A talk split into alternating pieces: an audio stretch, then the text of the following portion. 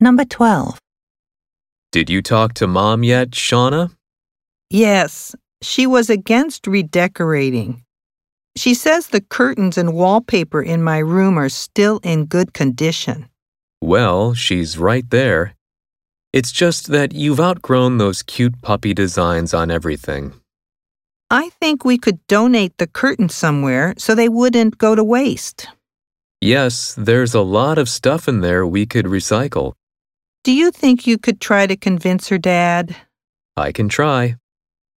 Question. What did the girl ask her mother about?